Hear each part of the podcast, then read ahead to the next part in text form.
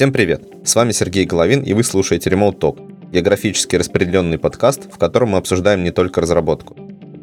И наш гостевой микрофон сегодня находится в Курске у моего собеседника Василия Половнева, ведущего разработчика бюро Горбунова и сооснователя местного IT-сообщества. Привет, Василий. Привет. А можешь еще что-то о себе рассказать?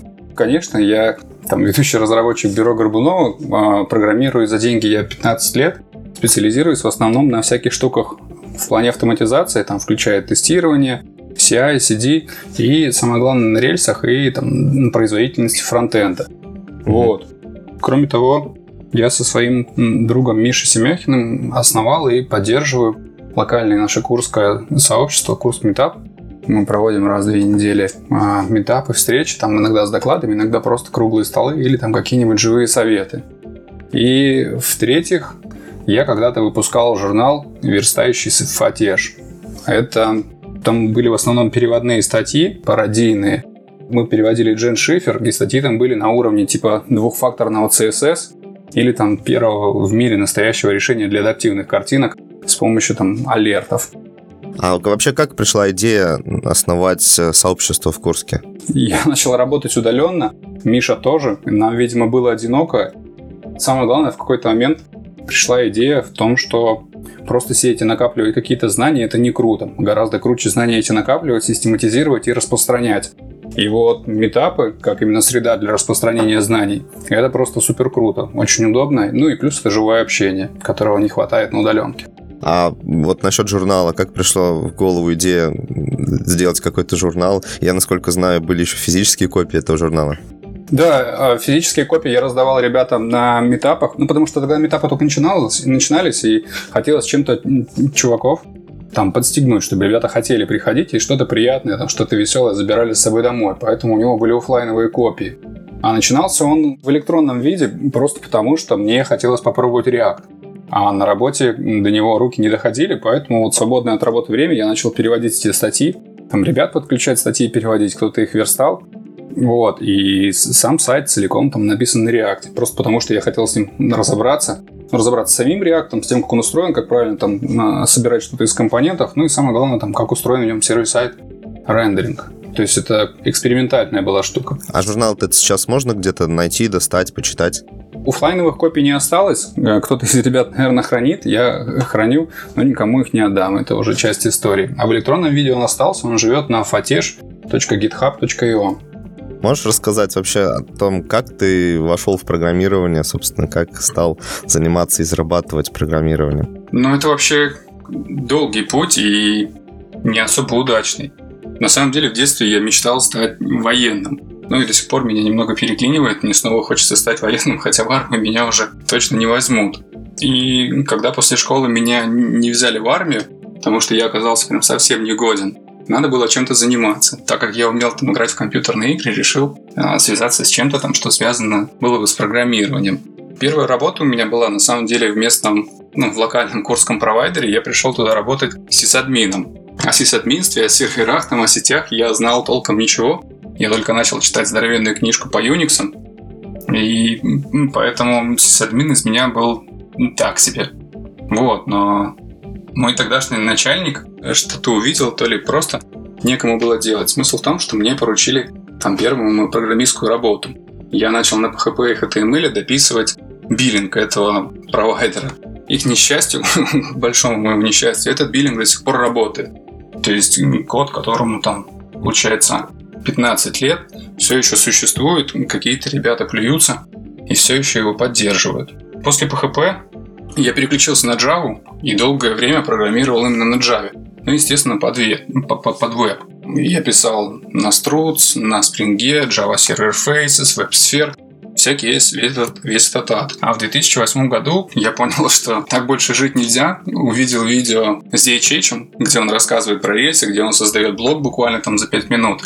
И понял, что ну, надо менять стек и в целом уходить из Java, потому что тогда Java была это, ну, просто был, был жесткач. чтобы внести там крошечные изменения, тебе надо было сидеть и ждать там 2-3 минуты, пока все оно рекомпилируется. А чтобы просто проект хоть как-то запустить вообще, чтобы вывести какой-то Hello World, тебе надо было понаписать еще тонны XML. А писать тонны XML даже в IntelliJ IDEA это не очень приятно и не очень клево. А рельсы на тот момент там, делали всю эту штуку, ну реально, за 2 минуты. В них был scaffolding, то есть готовые уже макеты, где можно редактировать, удалять, там, создавать новые записи. Ну и реально блог в них создавался там за 5 минут.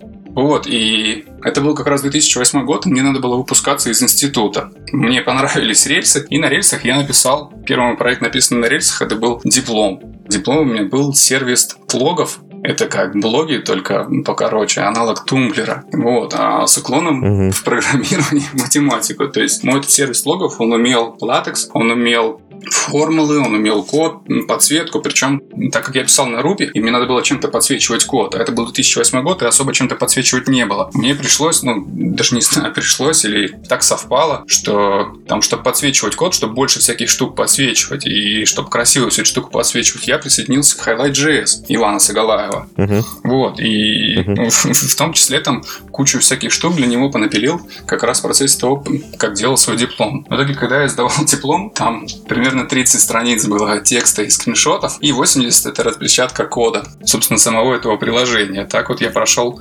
нормоконтроль. И с тех пор, вот с 2008 года, я программирую в основном на рельсах, периодически там переключаюсь во фронтенд. Ты после того, как написал вот этот свой дипломный проект, сразу понял, что программирование это твое, что ты хотел бы этим профессионально заниматься? Блин, нет, я до сих пор не уверен, что программирование это мое, потому что... Все еще в военном тянется? Нет, нет, нет. Дело не столько в военных, дело сколько в самом... Ну, военные, конечно, тоже меня тянет, но меня больше, больше смущает само программирование. Понимаешь, а, там, когда я начинал в 2008 году и сейчас, вот у меня, меня не покидает ощущение, что программирование это на самом деле для серьезных бородатых чуваков, которые там ну, могут годами спорить там о типизации, о функторах, о монадах, о там О1, ОАТН и всякие такие штуки. То есть мне кажется, что это какой-то такой прям серьезный, невероятный матан, в который я просто никогда не смогу въехать, несмотря на то, что у меня математическое образование. Меня эта штука до сих пор не, не покидает. То есть, когда я вижу там чуваков, которые занимаются каким-нибудь спортивным программированием, мне просто становится не по себе, потому что мне все время кажется, что вот, вот эти вот настоящие ребята, они вот реально программируют, а я так, код какой-то пишу. Эта штука на самом деле довольно долго не давала мне нормально работать, пока в один момент до меня не дошло, что это же не обязательно так.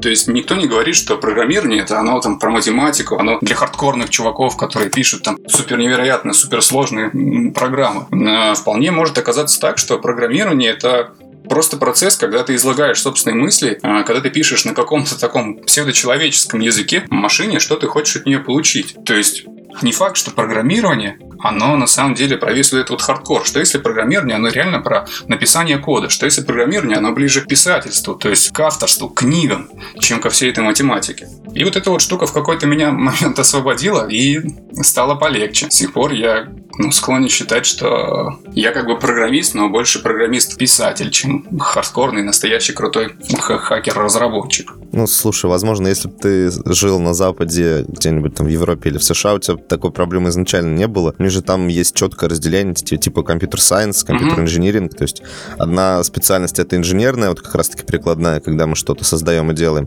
Другая специальность — это сайенс, то есть наука, мы что-то исследуем, вот этот вот как раз матан, исследуем эффективность там каких-то технологий, создаем новые, но, по сути, какие-то продукты могут у нас за всю жизнь не получиться. При этом, может быть, какой-то вклад э, ученые вложат действительно в жизнь разработчиков простых смертных, да, вот этих инженеров бедных, которые сайтики клепают. Но, тем не менее, сам он ни одного сайта и не напишет. Ну, то есть это как бы нормально, наверное. А тут, понимаешь, в чем штука? Меня ну, профильное образование. В том-то и дело, что я учился как раз на хардкорного программиста. У меня были и методы оптимизации, угу. алгоритмы и прочие штуки. То есть, ну, там, а, я знаю, как там дерево обойти, например, нерекурсивным способом. Умею там считать всякие интегралы. То есть, численные методы, вся эта история у меня была. И все это реально мне казалось там супер сложным. Ну, я в конечном итоге-то со всем этим разобрался. Все штуки эти я поздавал. Из института я выпустился. Там, понимание, там, пользоваться всеми этими штуками я могу. Но когда я прихожу там современные свои задачи, там, чем я занимаюсь каждый день, день. Я ну, никогда этого не применяю. То есть, э, если у меня задача там отсортировать что-то, да, там я могу взять какой-то супер хитрый алгоритм сортировки. Но зачем? Если я могу взять там стандартную сортировку, которая есть там в JavaScript сорт, и ну, там ну, тот выигрыш, который был бы, он не стоит вообще затраченного там всего этого геморроя на невероятно сложные эти алгоритмы, которые никто потом после меня не поймет. То есть, ну, тут, тут видишь, э, такой у меня диссонанс между тем, что есть, тем, что было там в программировании, весь этот хардкор, кнут и вот все с ним связано, mm-hmm. алгоритмы, методы оптимизации, всякие такие штуки. И тем, что там в большинстве программ, которые есть сейчас, до этого никогда попросту не доходит вообще. Ну да, в принципе, это так. А, единственный, наверное, такой довод э, справедливый э, людей, которые говорят, что нужно обязательно знать алгоритм, это то, что ты сможешь эффективный алгоритм выбрать. Не то, что написать прям придется тебе с нуля что-то, а вот именно если ты понимаешь, как устроены структуры данных и какие алгоритмы uh-huh. лучшим образом подходят для той или иной задачи, uh-huh. то просто во время выполнения этой задачи ты сможешь то, что тебе действительно нужно в этот момент выбрать, uh-huh. применить, и все у тебя будет хорошо. Не будет никаких там подводных камней, и твое приложение будет нормально работать сразу. Это, ну, ты абсолютно верно okay. говоришь, но надо просто посмотреть uh-huh. на практику. Вот, скажем, я за последние три года из таких вот хитрых алгоритмов применял всего лишь два. То есть два раза мне потребовалась микрооптимизация. В первом случае я заменил рекурсивный обход дерева на нерекурсивный, а во втором случае mm-hmm. это даже не оптимизация. Я заменил там each на обыкновенный for. Ну и еще там именно какую-то логическую оптимизацию докрутил. И все. А у тебя как с этим, например, за прошлые три года? О, слушай, за прошлые три года, если брать, то, наверное, что-то все-таки было, потому что года два назад, э, может быть, чуть больше, мне пришлось частично там там, писать движок картографический, вот именно тот, который генерит из э, геоданных, mm-hmm. из э, там расширения для Postgres есть PostGIS, да, mm-hmm. берет геоданные и генерит э, э, SVG-шную графику. Там мы немножко вот такое что-то делали, и там немного пришлось пооптимизировать таким образом, чтобы большое количество различных вот таких фигур геометрических, там, линий, полигонов и прочего могло влезать на тайл, и это должно было генерироваться быстро, обрабатываться быстро, mm-hmm отдаваться быстро. Там чуть-чуть пришлось поковырять. В последние два года, наверное, особо ничего такого действительно не было. Я бы даже не вспомнил, возможно, какие-то вещи, когда приходилось прямо что-то действительно знать особенного, чтобы применить э, тот или иной там, способ обхода какой-нибудь коллекции угу. или структур данных. Наверное, да, особо это часто не встречается. Угу. Вот меня это сильнее всего и деморализует, что где-то есть настоящие программисты, которые пишут всю эту штуку хардкорно и прям плавают живут во всех этих суперкрутых алгоритмах, там невероятных регрессиях каких-нибудь там машинного обучения, и рядом есть мы, все остальные, кто вот клепает сайтики. Ну, а ты вообще как сам к этому относишься? То есть действительно ли ты считаешь, что ну, клепать сайтики это какое-то постыдное занятие, а писать какой-нибудь там, не знаю, очередной TensorFlow это действительно что-то важное и нужное? Я отношусь к этому так, что программирование, в принципе, оно ну, не существует не ради того, чтобы люди там просто программировали, а ради бизнеса. То есть э, задача любого программиста, задача любого кода вообще. Это приносить прибыль и снижать издержки. Поэтому если сайт приносит прибыль, снижает издержки, там сайтик какой-то, лендинг, WordPress какой-нибудь, там крошечное приложение, SPA, SPA какой-нибудь, то если оно уже приносит прибыль и снижает издержки, то это хорошо, это польза. Да, я, в принципе, тут тоже с тобой согласен. Я знаю, что ты когда-то давно работал в офисе, ну, как раз, видимо, когда начинал, uh-huh. а уже довольно продолжительное время не работаешь в uh-huh. офисе, да? Как ты вообще относишься к удаленной работе, к работе ну, в офисе? Ну, удаленную работу я обожаю. Это лучшее вообще, что со мной произошло в жизни. Причем в, удаленную работу я влюбился еще в детстве. Я смотрел сериал а, бразильский, там был Тони Лунатик. Не знаю, помнишь ты такой, нет? Нет. Ну, история в том, что там был какой-то чувак, Тони Лунатик, он жил на пляже и такой был сумасшедший. Помимо него там был супер крутой чувак, он чем-то внешне был похож на бобра, но суть в том, что он работал то ли архитектором, то ли каким-то таким строителем. И вот этот чувак, он работал из дома. У него был ноутбук, он сидел за кофейным столиком с утра и что-то там в нем работал. И эта штука в детстве мне так запала, что я твердо для себя решил, когда я вырасту, у меня обязательно будет, во-первых, ноутбук. Мне казалось, что как только появится ноутбук, ну, все остальное приложится. Вот. И, ну, а после этого я стану работать там из дома. Но на самом деле у меня появился ноутбук, я с ним еще отработал лет 6, наверное, в офисе, только потом ушел на удаленку. Удаленка мне нравится в том плане, что ну, для меня это максимально продуктивная среда. Вот я использую риски тайм, чтобы отслеживать время, которое я трачу там, продуктивно и непродуктивно. Когда я работаю удаленно, не в офисе, то есть когда я один на один со своими мыслями, один в своем там, условном коворкинге, кабинете, то у меня риски тайм показывает там 90-93% времени, проведенного продуктивно. Как только я прихожу в офис или там кому-то в гости просто поработать, это показатель снижается сразу, сразу там, до 40-50%. Но для меня вот работает это так. Я просто не могу продуктивно работать в офисе. У меня ну, множество штук штук всяких отвлекает, а самое главное, ну, в целом, как бы атмосфера в офисе и офисная культура, с которой я сталкивался, она довольно расслабленная. То есть ты приходишь в офис, тебе можно попить чайку, кофейку, с кем-то поговорить, выйти покурить, пойти в Mortal Kombat поиграть, снова попить чай. Оп, уже два часа, и тебе срочно надо какие-то таски доделывать, а рабочего дня осталось 4 часа. На удаленке всего этого нет. На удаленке я просто утром встаю, ну, занимаюсь какими-то своими делами, и когда мне надо выйти на работу, я открываю ноутбук и работаю. Все. Мне не с кем разговаривать, мне не с кем чай пить, мне не с кем там выйти покурить. Мне не надо слушать последние офисные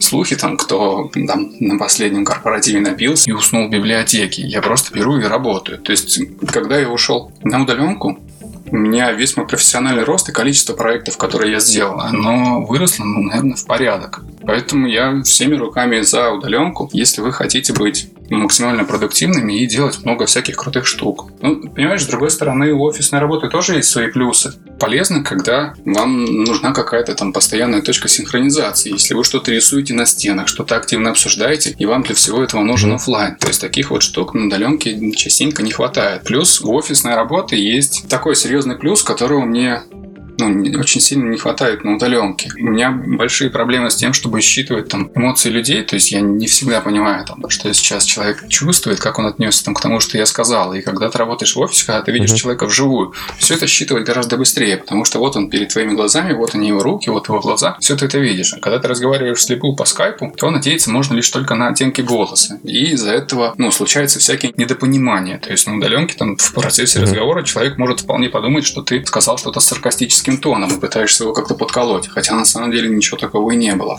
Это, пожалуй, единственная штука, которая меня смущает в удаленке. В остальном я, ну, конечно, всеми руками за удаленку. В офис я точно больше никогда не вернусь. Хорошо. Считаешь ли ты, что каждый разработчик должен обязательно пройти через этап работы в офисе, понять, э, каково это вообще, оценить ну, все плюсы и минусы офиса для себя? Или, в принципе, можно сразу с удаленки начинать? Не, я бы всем советовал поработать хотя бы чуть-чуть в офисе, просто чтобы понять, чем он отличается. В том числе и на удаленке я бы советовал тоже поработать, то есть провести реальный эксперимент. Там взять, например, месяц или два и попробовать работать из дома, потому что работа на удаленке, она тоже на самом деле не для всех, и не всех она устраивает. У меня есть несколько знакомых, кто возвращались после удаленки в офис. И там один из этих ребят, ну, у него, например, начались проблемы со здоровьем. Он там потолстел. Другой парень, он попросту mm-hmm. не смог работать дома. Его все отвлекает, и он точно так же начал толстеть, потому что вот он, холодильник справа от него, только руку протяни. Ну, то есть это такие вот психологические всякие нюансы, связанные с работой из дома, с работой на удаленке, с которыми не все могут справиться. Плюс на удаленке тебе нужно чуть больше дисциплины, чем при работе в офисе. Ну, потому что в офисе всегда есть какой-то там злой начальник, который стоит, смотрит, и ты в своем этом open space, когда он заходит раз и начинаешь что-то так резко делать, что-то нажимать на клавиатуре. Вот. На удаленке тебя никто не контролирует, и в любой момент ты можешь взять, запустить тот же World of Warcraft, там Lineage, я не знаю, StarCraft, сесть поиграть и не заметить, как день прошел вообще. Поэтому я советую всем вообще, и ребятам из того лагеря, и из другого лагеря, поработать как в офисе, так и на удаленке. Буквально крошечный такой спринт, скажем, там 3-4 недели, просто чтобы понять, что вам подойдет, что вам больше нравится, что для вас работает лучше всего. Ну, возможно, 3-4 недели не хватит. Я просто тоже знаю примеры, когда, э, ну, в принципе, у человека хватало и самодисциплины, и все по большей части устраивало в удаленке, угу. кроме одного фактора, это недостаток общения. То есть не хватало хватало общения с живыми людьми. И вот э, через спустя продолжительное время работы вот ему это прям стало остро не хватать. То есть как захотелось, видимо, уже в офис пойти. Это, кстати, проблема. И в итоге он ушел. Ее mm-hmm. решают по-разному. У меня это вылилось в то, что я начал разговаривать с незнакомыми мне людьми. То есть, там, если раньше для того, чтобы заговорить там с продавщицей, с кассиром, а, я не знаю, с баристой, мне надо было там полдня готовиться, придумывать текст, всевозможные сценарии и прочее, то когда я стал работать на удаленке, ну, мне стало настолько одиноко, что волей-неволей меня попросту вытолкнул в эту сторону. И сейчас там я знаком с кучей баристой, со всеми из них могу завязать разговор и что-то поговорить. То есть, ну, возможно, у вас эта штука тоже пройдет именно таким образом, что вы с помощью удаленки, с помощью вот этого вот отсутствия других людей победите свою застенчивость и начнете разговаривать со всеми подряд. Как повезет. Ну да, тут еще, наверное, я хотел бы отметить один такой лайфхак, не лайфхак. Если в городе есть какое-то IT-комьюнити, то круто туда приходить и делиться своими проблемами, потому что обычно-то у удаленщиков э, не то чтобы проблема, что им поговорить вообще не с кем. Им не с кем поговорить именно о проблемах, которые происходят на работе, там каких-то, mm-hmm. ну, просто о языках программирования, о типизации, вот этом вот всем. А, потому что там с друзьями можно обсудить какую-нибудь киношечку, а вот пойти рассказать, о боже, о боже, как же так, там, какой нехороший JavaScript, то как-то никуда не пойдешь. Если, конечно, друзей программистов прям нет. Можно дружить то с программистами. приходится... А вот их для этого нужно найти. То есть, потому что у меня вот из близких друзей программистов так-то и нет. А, а в комьюнити ты при... А, ну, есть разные люди. Я, наверное, не буду сейчас перечислять. Но айтишники есть э, как таковые. То есть я просто учился на защите информации, угу. и ребята так или иначе связаны там с IT, но они не программисты. И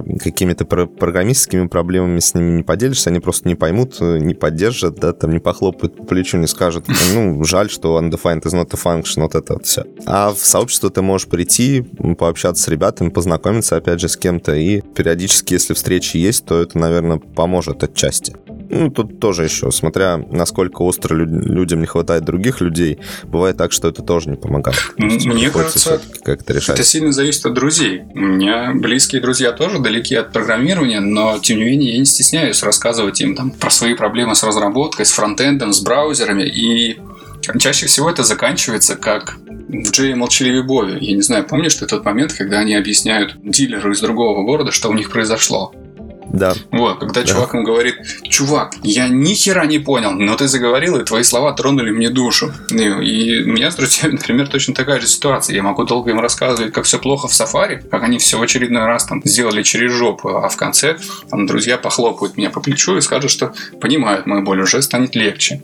Метапы и локальные IT-сообщества мне, например, нравятся в первую очередь тем, что они подстегивают твое развитие. Когда ты сидишь один целый день дома, у тебя нет примера крутых чуваков. Вокруг тебя не сидят люди, которые знают гораздо больше тебя. Вокруг тебя не сидят люди, у которых ты мог бы там учиться просто глядя за тем, как они работают. Вот, потому что ты один там со своим ноутбуком, со своим компьютером. Когда ты приходишь на метап, в принципе, в какое-нибудь местное локальное сообщество, ты встречаешься с людьми, которые гораздо круче тебя. Ты встречаешься с людьми, которые программируют на каких-то таких странных и непонятных штуковинах, что у тебя захватывает дух. И для меня метап и в целом mm-hmm. такие вот локальные сообщества это всегда источник невероятной мотивации. Вот когда в прошлый раз к нам приезжал Саш Панов, и мы сидели, общались, наверное, часа два или три, где mm-hmm. он рассказывал про все подряд. После этого меня штормило еще две недели. Две недели я программировал каждый день по несколько часов просто без продыху. Настолько меня вся эта история зарядила. Так что метапы это не только про общение, это еще вот про ту недостающую часть в удаленке, когда ты учишься от других людей. То есть да, развитие. я тоже в этом согласен с тобой. Ну да, да, безусловно. Если на метапах есть кому что рассказать, то, конечно, другой человек может заинтересоваться этим, и его это может вдохновить. Угу. Как вы вообще организуете удаленку в бюро? То есть э, я знаю, что у вас вроде бы есть офис, да, то есть есть люди, которые работают, если я не ошибаюсь, в офисе. Угу. Но у нас есть не совсем офис, есть кавер-кафе. Угу. Ну, то есть есть люди, которые приходят, они утром встают, э, выходят из дома, приходят и вместе работают в одном помещении. Есть люди, которые далеко от этого помещения, то есть вот как ты, например, вообще в другом городе совершенно э, удаленно от них работаешь, и при этом у вас получается что-то создавать, что-то делать, развивать продукты. Вот э, как вы это делаете? Чем пользуетесь? Какие-нибудь есть советы, как там лучше организовать такую работу? Угу. Ну, смотри, в бюро нет офиса в типичном понимании. В бюро есть кавор-кафе. Это коворкинг, совмещенный с кафе. То есть это крошечная кофейня, в которой стоят столы, и есть там барная стойка, за которой можно поработать. Я был в Cowork кафе, наверное, раза три или четыре с другими бюрошниками, и я бы не сказал, что это офисная работа. Потому что даже в Cowork кафе мне со стороны казалось, что мы на самом деле работаем точно так же удаленно. Вот, просто сейчас мы физически находимся в одном помещении. Поэтому я бы сказал, что в бюро все-таки удаленная работа, она превалирует. Несмотря даже на офис, даже в офисе люди, скорее всего, большую часть времени ведут себя и работают именно как на удаленке. Это первый момент. А так, конечно, да, большинство из нас работает удаленно. Кто откуда, в разных часовых поясах. Бывает, что там с разницей вообще в 10-12 часов. То есть тут как повезет. Что нам помогает работать удаленно? Ну, у нас есть штука, которая называется ресурс. Это скажем так, наш вариант ROV, Result Oriented Working Environment, или как-то так, подхода к работе, когда неважно, сколько времени ты тратишь на работе, неважно, сколько ты часов отсидел, какая у тебя там выслуга лет, с 9 ли ты сидел или с 10, а когда важен лишь э, конечный результат. Собственно, от конечного результата, от полезного действия у нас вся работа и строится. И поэтому никто не следит там за твоим рабочим днем, за рабочим графиком и прочими все этими штуками. То есть там угу. буквально у нас в стандарте про ресурс написано, каждый день это суббота. Суббота это не выходной день, потому что у тебя есть кое-какие дела, но в остальном ты волен субботу эту планировать как угодно. И, соответственно, примерно в таком режиме мы и работаем. Какого-то там жесткача, невероятного графика или там суперсинхронизации у нас нет. У нас там удаленная, распределенная работа, ориентированная, получается, на результат. А основные наши инструменты, которые в этом помогают, это Skype, ну, потому что в нем мы координируем всякие штуки и там периодически созваниваемся, когда нужно что-то обсудить голосом. И вторая, самая важная штука, это скриншотилки дроплеры, скрапы и прочие штуки. То есть, когда тебе нужно что-то показать, uh-huh. что ты делаешь там прямо сейчас, а скайп запускать и шарить экран неудобно. Кинул скриншот, показал, как оно будет в нескольких вариантах. Все, ждешь там какого-то ответа. Ну и в плане кода у нас, конечно, GitHub. Это понятно, да. В принципе, наверное, GitHub сейчас стандарт де-факто там для большинства решений. А вот насчет э, скайпа. Скайпом вы пользуетесь еще и для переписки, как я понимаю. Да. И у вас, в принципе, с, ну, получается нормально с ним жить, то есть проблем не возникает. У нас, ну, дело в том, что у нас абсолютно крохотная команда. У нас в скайпе есть чатик, в котором все разработчики. В этом чатике буквально 5 человек. У нас есть чатик, в угу. котором все ребята из там из девопсов из контура эксплуатации. В этом чатике три человека. Поэтому Skype нас целиком и полностью пока устраивает. И самое главное, у нас очень мало, в принципе, вообще общения в чатике в Skype. Не бывает такого, что мы сели там в пятницу и давай обсуждать политику. Таких сообщений там про политику, про здоровье, про медицину, про футбол, не знаю, что там все подряд обсуждают в офисах, у нас, в принципе, в этом чатике не было. То есть, чаще всего у нас в скайпике как раз там ссылки на pull реквесты на скриншоты и минимум текста. Поэтому нас он устраивает целиком. Понятно. А вы пробовали какое-то еще решение? То есть вы или вы просто установили Skype, попробовали, у вас всех, всем это устроило и остановились просто на этом а, Ну, мы, конечно, начали со Skype, оно нас целиком устроило. Вот, я смотрел в сторону Телеграма и смотрел в сторону Slack. Ни то, ни другое mm-hmm. попросту меня не устроило. Ну, чем не устроил у тебя лично Slack, например? Ну, Slack я довольно долго пользовался, и он невероятно тормознутый. Печатать в нем, в нем это просто, ну, невыносимо. А самое главное, он пропагандирует какую-то такую непонятную мне культуру непрерывного дергания. В слайке постоянно у тебя горит эта красная штучка, тебе хочется как можно скорее ее пойти и погасить. Со скайпом, ну, ты можешь сказать, чтобы он не вылезал, ничего не делал, он у тебя просто запущен, и ты читаешь его тогда, когда хочешь. Slack же постоянно угу. требует твоего внимания, и это вымораживает, и это очень сильно отвлекает. Telegram не подошел в том плане, что я попросту не знаю, как в нем организовать там все это общение нормально, потому что я пользовался Телеграмом там в группах, со студентами переговаривался и прочие такие штуки. И это общение в общем, тяжеловато там что-то такое более-менее внятное формулировать, тяжеловато в нем что-то писать там более-менее серьезное, и тяжеловато в нем вести несколько бесед сразу. Там люди используют для этого эти костыли, когда они цитируют типа сообщение целиком, нажимают reply и прочее, прочее. Вот, это как да. бы, ну, работает. Да. Плюс там бывают, делают там отдельные чатики по теме. Это как-то, ну, слишком много, чтобы решить одну такую крошечную маленькую проблему. Вот. Ну и опять же, у Telegram все те же самые проблемы, он точно так же борется за твое внимание. Вот эта штука, в принципе, меня бесит вообще во всех мессенджерах, которые есть. Там Telegram, iMessage, Slack и прочие штуки. Всем им хочется моего внимания. А мне хотелось бы их читать только в тот момент, когда я согласился их почитать, а не прямо сейчас, когда я занят чем-то серьезным.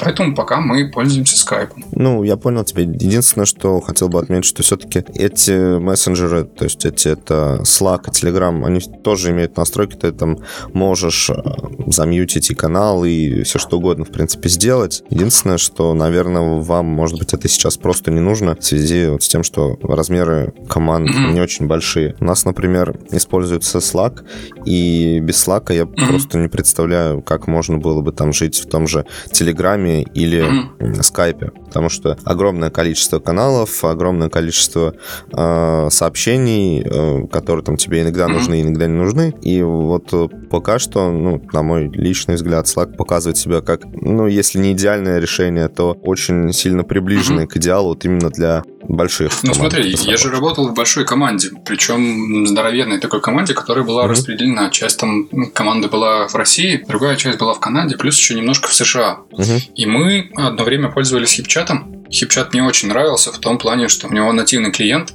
и в нем нет этой дебильной задержки при печатании. То есть ты натурально печатаешь, и все у тебя происходит быстренько, аккуратненько, ну и, конечно, с минимумом там всяких этих декораций. Потом мы перешли на Slack, и Slack в больших командах, когда тебе надо разделить кучу потоков информационных именно. То есть, например, в один канал у тебя сваливаются все там пожелания по pull request, другой канал у тебя сваливаются там, например, отчеты из Airbreak или прочие всякие штуки. Третий канал у тебя сваливаются там все deploy notification, кто куда что, какой эксперимент задеплоил. Это, конечно, подходит. Ну, это замечательно, когда ты можешь... А, ну, то есть, когда у тебя не несколько потоков информации, и тебе надо разделить их по разным натуральным там чатикам, по разным каналам. То есть для этого Slack подходит там великолепно. Угу. Но у нас сейчас попросту нет такой необходимости. У нас один единственный канал, а, канал ну, да, информации, да. там, в котором мы просто там просим что-то отревьюить или показываем, что получается, что не получается. И все. У вас в бюро сейчас э, выпускается там много советов, а, причем советы там разного рода, там угу. и по дизайну, и по угу. разработке бывают, да. Причем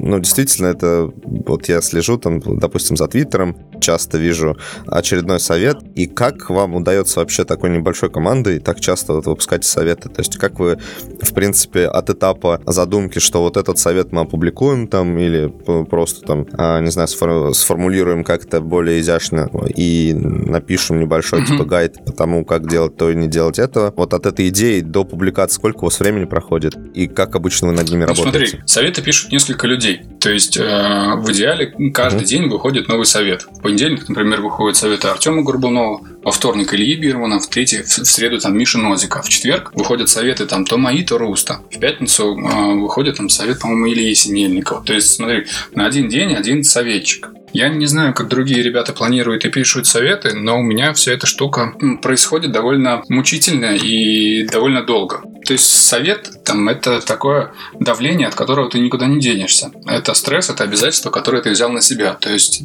ты публично перед кучей людей, там перед несколькими тысячами людей пообещал, что раз в две недели будет выходить твой очередной какой-то совет там, по разработке. Вот, эта штука прилично на меня давит, поэтому э, там каждый совет я начинаю готовить издалека. Вот. А, там часть советов это советы лекции, которые нужны, например, нам самим при подготовке дизайнеров. Это те, которые касаются верстки и, в принципе, вообще э, въезда там, в HTML и CSS для дизайнеров. То есть это натурально там были лекции. Там у меня был крошечный план, там, что я хотел написать, в каком порядке. И ну, я попросту по нему шел, выпуская советы там через неделю, через две. Вот. А другие советы, которые пишутся там по всяким открытым штукам, то есть что мы нового обнаружили, или там советы, где мы отвечаем на вопросы людей, они, ну, я пишу их издалека. То есть сейчас вот на следующей неделе должен выйти мой совет, Соответственно, на этой неделе я подбираю все нужные материалы, чтобы написать этот ответ. Натурально я забиваю покет всякими штуками по теме. Вот, вспоминаю, ищу все релевантные ссылки, вспоминаю, ищу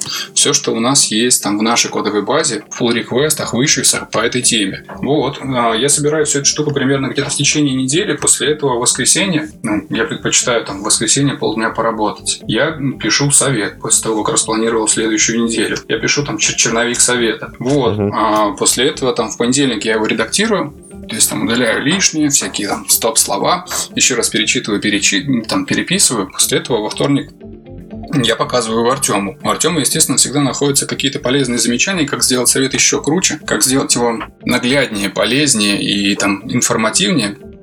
Поэтому после этого проходит еще там вторник, среда, в течение которых там с Артемом мы этот совет подправляем. То есть там что-то дописываем, что-то убираем. Где-то я еще рассказываю, ну, что-то дополнительное. Что-то я, например, переверстываю. Вот. И, соответственно, там где-то ближе к вечеру среды или там к обеду среды, в лучшем случае. Бывает так, что совет уже готов, я ставлю его на публикацию, и в четверг, там, в 0 часов 0 минут, он уже сам по себе публикуется. То есть у меня, видишь, вся эта штука, ну, то есть каждый совет я, получается, готовлю около недели, я собираю только материалы для него, всякую такую штуку. Черновик я пишу где-то полдня, и после этого еще там несколько дней у меня выходит на полировку и всякие согласования замечаний.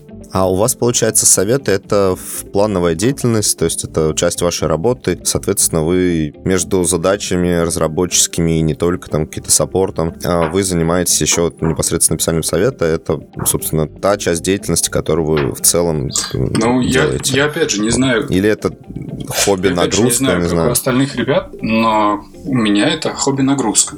Советы я пишу в свободное от работы времени и никогда в рабочее время по советам ничего не делаю. То есть работа это исключительно там рабочее время, это исключительно для работы. Советы это отдельная абсолютная история, потому что в первую очередь тебе надо мозг переключить. Когда ты работаешь, ты там ну, находишься в одной доменной области, ты решаешь какие-то проблемы, борешься с драконами, там, грубо говоря, спишь и видишь сон. С советами история другая в том плане, что это другой совершенно сон, в котором ты что-то рассказываешь, показываешь и там ну, добавляешь всякие интересные подробности, синтаксис, пунктуация, стоп-слова. То есть это ну, отдельный мир, и я стараюсь эту штуку не смешивать, потому что иначе это повредило бы там и работу, и работе, и написанию советов. Поэтому эту штуку я всегда делаю в нерабочее время.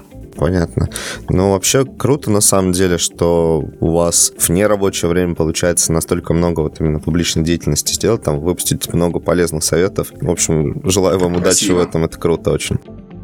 А я знаю, что вы практикуете парное программирование, и вот э, насколько вы часто это делаете, я имею в виду парно программируете, насколько вам это помогает, мешает, вот какие-то можешь подчеркнуть особенности такого mm, подхода? Смотри, парное программирование, по сути, это попросту там код-ревью, э, возведенный в абсолют. То есть это как бы такое непрекращающееся, непрекращающееся параллельно с разработкой непрерывный такой код-ревью. Вот. А парное программирование, оно очень mm-hmm. хорошо в том плане, что именно так проще всего и быстрее всего распространять какие-то знания, которые есть у одного человека в голове. То есть там, э, ну и в принципе вообще расшаривать э, владение над какими-то участками кода. Поэтому парно программировать мы стараемся как можно чаще. Но в то же самое время надо понимать, что парное программирование это всегда синхронизация. То есть это двум человекам надо договориться о каком-то времени. Это время выделить, там, а у них же может быть там свое расписание. То есть, ну, мне, например, комфортно программировать там сегодня с двух до трех. А ты, например, с двух до трех уезжаешь там, я не знаю, на рынок за цукини и, соответственно, не можешь со мной попрограммировать. Вот. И там состыковаться, этот час как-то выделить, тем более не всегда же этот час может затянуться надолго, это всегда сложновато. То есть парное программирование это такая очень тяжелая именно в плане синхронизации штука, которая приличное времени тратит. То есть это палка о двух концах. С одной стороны, это очень полезно для распространения знаний, для прокачки там каких-то людей. С другой стороны, эта штука довольно напряжная в плане синхронизации и затрачиваемого времени. Поэтому, ну, парно программировать мы стараемся в каких-то особых случаях, то есть, когда видно, что человек, там, скажем, без помощи какого-то другого просто там завязан с этой задачей. Парно программируем, когда решаем какие-то сложные задачи. У нас бывают ситуации, когда приходят какие-то баги или фичи, ну, а, невероятно сложные, такие, которые в одиночку ты попросту не атакуешь, потому что что-то вдруг где-то не заметишь. Ну, всегда же там две пары глаз это лучше, чем одна. И у нас частенько бывает такое, что когда мы в паре там расследуем всю эту историю, часто бывает такое, что один человек не замечает, второй подмечает, и именно эта штука оказывается там ключом к проблеме.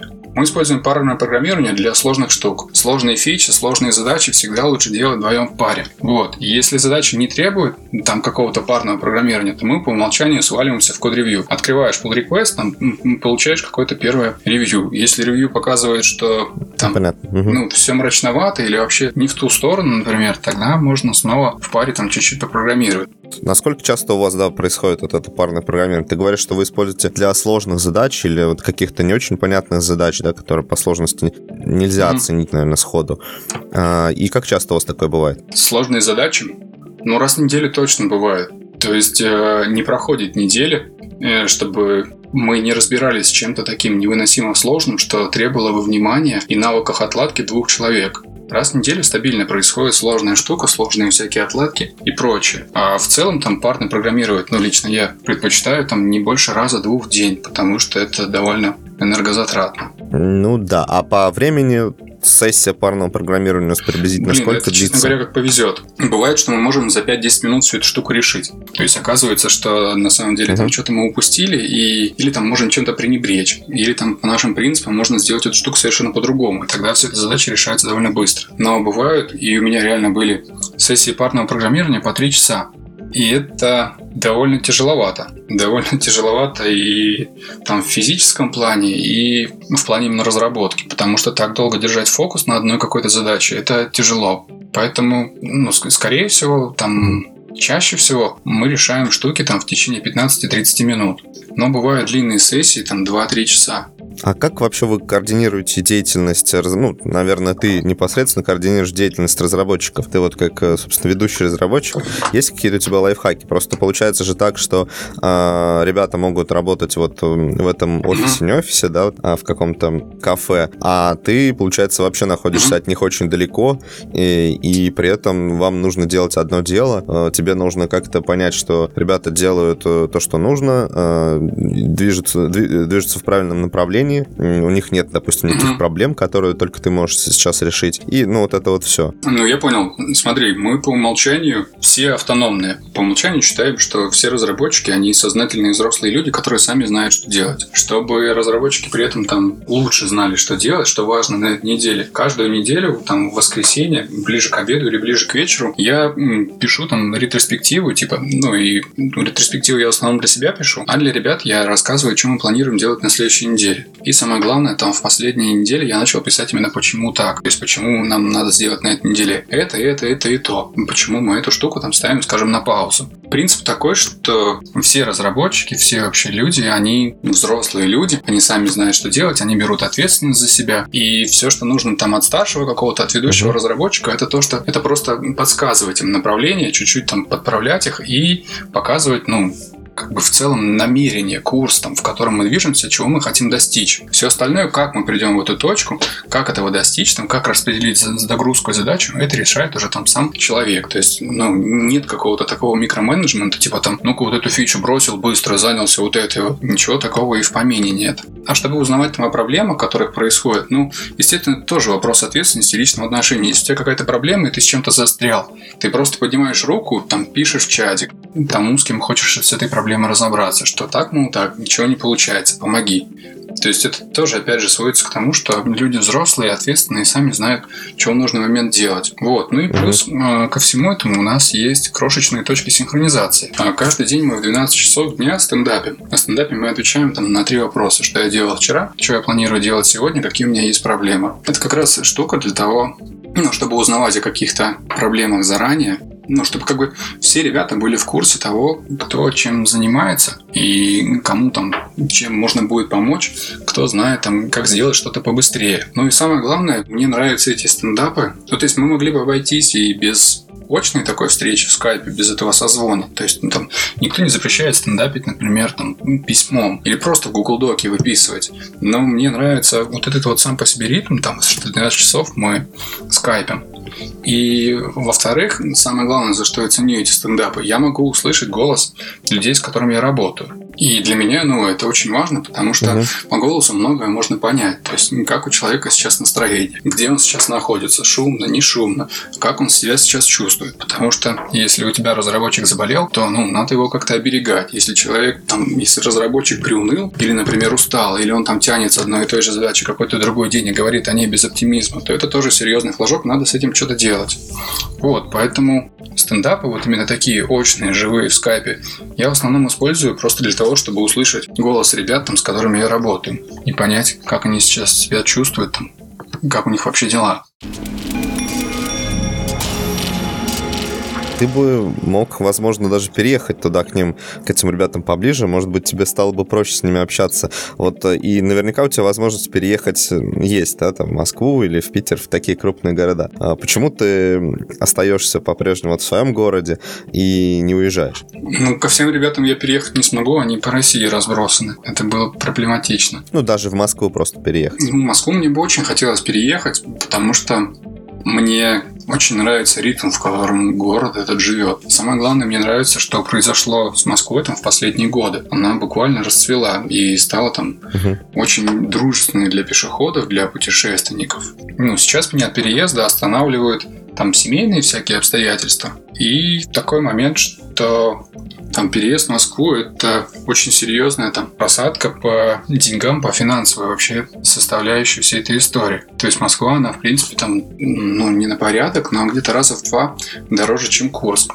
Это второй момент. Ну и третий момент. Мне кажется, что если все разработчики вдруг переедут в Москву, то это как-то будет ну, странновато. Это будет какая-то очень такая связанная, очень централизованная система, не очень шат, ну, не очень устойчивая. Поэтому мне бы хотелось, в принципе, вообще мне бы хотелось, чтобы в России было несколько крупных таких центров разработки. Например, почему бы там Курску, я не знаю, Орлу, Белгороду, Воронежу не стать местной там Кремниевой долиной. Ну, да, это, было, это было бы круто. Короче говоря, у меня на самом деле просто три причины. Там семейная, финансовая и то, что мне кажется, что для Курска там в плане IT, в плане там привлекательности и там количества разработчиков в Курске я еще не все сделал. Поэтому хотелось бы, конечно, превратить это все в супер крутую долину. Ну вот, а можешь об этом немножко поподробнее рассказать вообще, что уже удалось сделать, какие планы в плане развития комьюнити в Курске? Есть у тебя лично? Ну смотри, э, все, что удалось сделать, это мы с Мишей организовали эти метапы. А у метапов довольно жесткий график, мы проводим их раз в две недели. И этот график, ну там, эту дисциплину мы стараемся придерживаться. Ну, просто потому, что мир там современный, он весь такой хаотичный, неустойчивый. Ты там не знаешь, когда что произойдет, а когда у тебя есть какая-то приятная штука, которая всегда происходит в одно и то же время, там, стабильно, аккуратно и приносит тебе удовольствие, то это супер здорово. Это супер клево и самое главное заряжает. То есть я знаю, что раз в две недели я я приду на метап, где увижусь с супер крутыми чуваками, там послушаю, как они живут, узнаю, как у них дела, узнаю, что нового вообще в программировании и на чем бы таком еще попрограммировать. Ну, то есть вот метапы это самая важная сейчас для меня штука. Мне бы хотелось, чтобы эта штука только росла и чтобы у нас было как можно больше разработчиков на ней. Потому что сейчас там очень много крутых чуваков, то есть э, у нас на метапы приходит куча талантливых ребят. Большая часть этих ребят, она ну, работает не в Курске, она работает там на всякие удаленные, на всякие сторонние компании. А было бы там совсем круто, чтобы натурально mm-hmm. из этих наших метапов, из супер крутых там чуваков родился какой-то местный стартап. И мы могли бы сказать, что вот это там стартап, который зародился в Курске, приезжайте теперь все к нам, смотрите, как клево у нас тут Силиконовая долина. Поэтому там, там ближайший план у нас это сделать так, чтобы на каждом этапе у нас собиралось не меньше 30 человек. Это такая вот количественная цель. С другой стороны, а, мы хотим, то есть это вот то, что касается там одной стороны воронки, чтобы как можно больше людей приходило на метап. А с другой стороны, а, мы хотим расширить качество самих этих метапов. Точнее, не расширить даже, а улучшить качество, чтобы у нас там были самые крутые спикеры. И самое главное, чтобы больше ребят из тех, кто ходит на метапы, не боялись что-то рассказывать на них. И чтобы у нас все больше и больше было спикеров, именно ребят там, ну, из нашей внутренней тусовки, не сторонние какие-то там суперзвезды, которые разъезжают там по конференциям. Именно локальные наши ребята, которые нашли в себе там силы, время, разобрались с какой-то проблеме, там супер круто, и пришли, рассказали, поделились этими знаниями со всеми. Вот, такой план. А как ты вообще сейчас оцениваешь э, культуру там IT-комьюнити в Курске? Даже не комьюнити как такового, а в целом вот, количество IT-компаний каких-то полезных или неполезных э, для всего IT-сообщества, наличие каких-то вот разных э, людей много-немного. Есть ли смысл пытаться строить Кремниевую долину, да, вот местную Курскую. Кремниевую долину, а если как бы, ну, и так уже все э, чего-то делают, да, и вряд ли кто-то будет mm-hmm. приезжать именно в Курск пока что. Понятно, что если вдруг компания mm-hmm. какая-то появится, которая mm-hmm. именно Курская и будет еще при этом действительно интересной, то mm-hmm. могут начать приезжать. А вот на данный момент как дела ну, обстоят? Я, если честно, не знаю, как у нас в городе вообще с IT-компаниями, потому что в этой штуке я никогда особо не варился. Но по метапам я вижу, что у нас куча толковых чуваков, которые на чем только не программируют. У нас есть Meteor, Erlang, Clojure, Ruby, рельсы, там полным-полно джаваскриптеров, дотнетчиков. Есть чуваки, которые пишут всякие упоротые штуки абсолютно под железки. Есть люди, которые специализируются на вебе, есть люди, которые специализируются на девайсах, есть люди, которые специализируются там на сетях и на каких-нибудь там системах вещания. И это супер круто. А насчет Кремниевой долины, конечно, не факт, что это со временем получится, но это отличная цель, в которую хочется попасть. То есть это угу. такой план максимум, амбициозная штука, вот, которая там меня вдохновляет и помогает, направляет в целом. Что бы ты посоветовал вообще людям, которые тоже вот наверняка находятся сейчас э, в регионах, да, там не в Москве, не в Питере, при этом являются на данный момент неплохими, вполне себе состоявшимися разработчиками, но, возможно, не знают об этом, потому что работают на какую-нибудь местную небольшую IT-компанию, где им платят, ну, несоразмерно меньше денег, чем они могли бы заработать в Москве, но их все устраивает, им нравится их город, допустим, возможно, нравится там не только город, но еще какой-нибудь климат, в котором они живут, да, какие-то есть факторы, которые не дают им уехать или не то, что не дают, а просто останавливают и говорят, что тут все отлично, вот за исключением одного, исключением твоей работы. Что бы ты им сказал, ну, как посоветовал бы, вернее, как им устроиться на удаленную работу, вообще стоит ли это делать или попробовать вот э, организовать что-то внутри города, э, создать свое и пытаться развивать? Какие у тебя есть для таких ребят советы? Я бы дал таким ребятам три совета. Во-первых, не парьтесь из-за того, что вы из маленького города, что у вас нет какой-то IT-тусовки, там, что не проходят крупные конференции, все проходит мимо вас. Это все на самом деле не важно и совершенно не имеет никакого значения для того, какой вы специалист, насколько крутой вы чувак. Если вы там крутой разработчик, то вы останетесь этим крутым разработчиком, неважно, где вы находитесь, в Питере, в Москве, в Краснодаре или в селе Мантурово каком-нибудь. Это первый совет. Второй совет Советую найти больше программистов, разработчиков в вашем городе. Сходите на местный метап, сходите на какие-нибудь там местные встречи а, разработчиков, сходите на какую-нибудь конференцию в ближайшем, в ближайшем городе, познакомьтесь с другими людьми. Посмотрите, на чем люди программируют, посмотрите, как у людей там горят глаза, чем вообще другие разработчики живут. То есть вот эта вот штука, когда ты встречаешься с другими людьми там на метапах, она здорово убивает всю эту провинциальную депрессию и помогает там находить новые силы, чтобы развиваться и прокачиваться еще дальше. Это второй совет. И третий совет. Найдите удаленную работу. Попробуйте поработать. Возможно, эта штука вам подойдет, и тогда все станет еще лучше. Вы будете жить в своем родном прекрасном маленьком городе, который можно проехать на машине за 15 минут вдоль и поперек, но при этом работать на какую-нибудь крутую, крупную компанию и получать от своей работы там удовольствие каждую минуту, без всяких там, без всякого этого скучного клепания там сайтиков на WordPress. Угу. Ну вот сейчас ребята услышали твои советы, задумались и захотели устроиться на какую-нибудь удаленную работу и в первую очередь, например, подумали о бюро. Как вообще к вам можно устроиться? Надо написать мне на почту. Что для этого? Где рассказать немного о себе. Дальше угу. мы по скайпим, поймем, что делать дальше и как бы мы могли вместе работать. Вот и все. Ну, естественно, при этом надо быть ответственным молодцом, смотреть вместе с бюро в одинаковом направлении. У нас есть такая штука, как кодекс бюрошника, которая, в принципе, описывает большую часть принципов и стандартов, по которым а, ведется там разработка и дизайн в бюро. Вот. И самое главное понимать, что сделать не равно делать. То есть быть чуваком, который ориентирован на результат.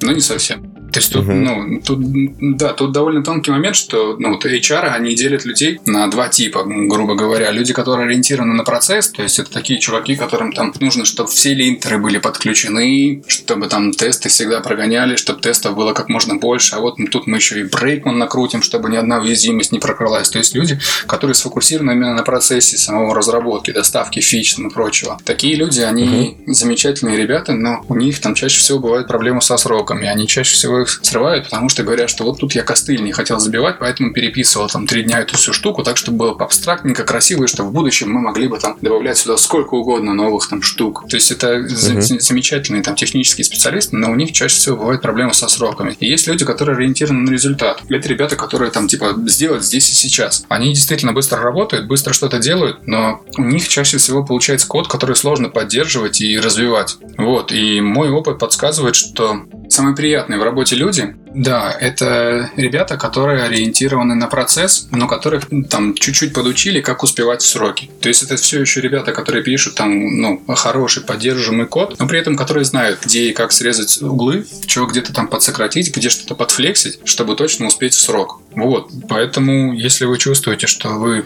ориентированы там на процесс, но знаете, как добиваться нужного и точно в срок, пожалуйста, напишите мне. Угу. Отлично. Ну, надеюсь, что кто-нибудь да откликнется и вполне возможно, что вы найдете классного специалиста. Мы, кстати, сейчас ищем фронтендера из... в издательство. Вот. Ну, вообще тогда прям звезды сошлись, и все супер. Надеюсь, что вот через нас как раз вы кого-нибудь и найдете. Угу. Если найдете, кстати, будет интересно, если ты маякнешь мне. Хорошо, и, обязательно. соответственно, буду знать, что это все было не зря. Угу. А, хорошо. А можешь ли ты что-нибудь посоветовать в завершении нашим слушателям? Какую-нибудь книгу, статью, неважно, что-то посмотреть, послушать, почитать, изучить, возможно, какую-то технологию. Mm-hmm. Вот что ты считаешь наиболее интересным, а, на что стоит обратить внимание вот сейчас в данное время? Это две вещи. Посмотрите все видео, прочитайте все книжки, которые написала Сэнди Метц. Ну, Сэнди Метц, она знаменита тем, что она пишет на Ruby и пишет абсолютно клевые книжки uh-huh. про тесты, абсолютно клевые книжки про объектно-ориентированный подход и, в принципе, вообще про то, как писать софт и как в этом софте управлять зависимостями. Как софт делать таким образом, чтобы он влегкую адаптировался к новым изменениям. Это первый момент. А второе, что я посоветую, это посмотреть видеокурс по функциональному программированию, который ведет ежик. Он объясняет зайчику и еще кому-то, что такое монады, функторы и прочие штуки. Это самая клевая штука в плане донесения сложной информации до людей, что я видел в последнее время. Даже если там ну, ничего mm-hmm. не понимаете в функциональном программировании или вам это не интересно, просто будет э, здорово и замечательно поглядеть, как ребята всю эту штуку устроили, как они доносят, как они объясняют вообще, что такое функциональное программирование, что такое функторы, аппликаторы, монады и прочее. При этом используя для этого там детские игрушечные фигурки. Так что Сэнди Мест да, и да. функциональное программирование с ежиком. Вот функциональное программирование с ежиком, я, к сожалению, забыл имя автора непосредственно, но я помню его никнейм, то есть если что, там проблем в гуглении возникнут, но в любом случае мы постараемся это ссылочки в шоу приложить никнейм этого автора, у него просто еще много, на, на самом деле, там выступлений хороших есть. А это доктор Булин. Но в шоу-ноты мы приложим уже его имя и э, никнейм, угу. и, соответственно, эти материалы. Ну, супер. А, спасибо тебе, Василий, и за ответы, и за встречные вопросы. А, Пожалуйста. На этом мы завершаем а, наш выпуск подкаста. Всем пока. Спасибо, что позвали. Пока.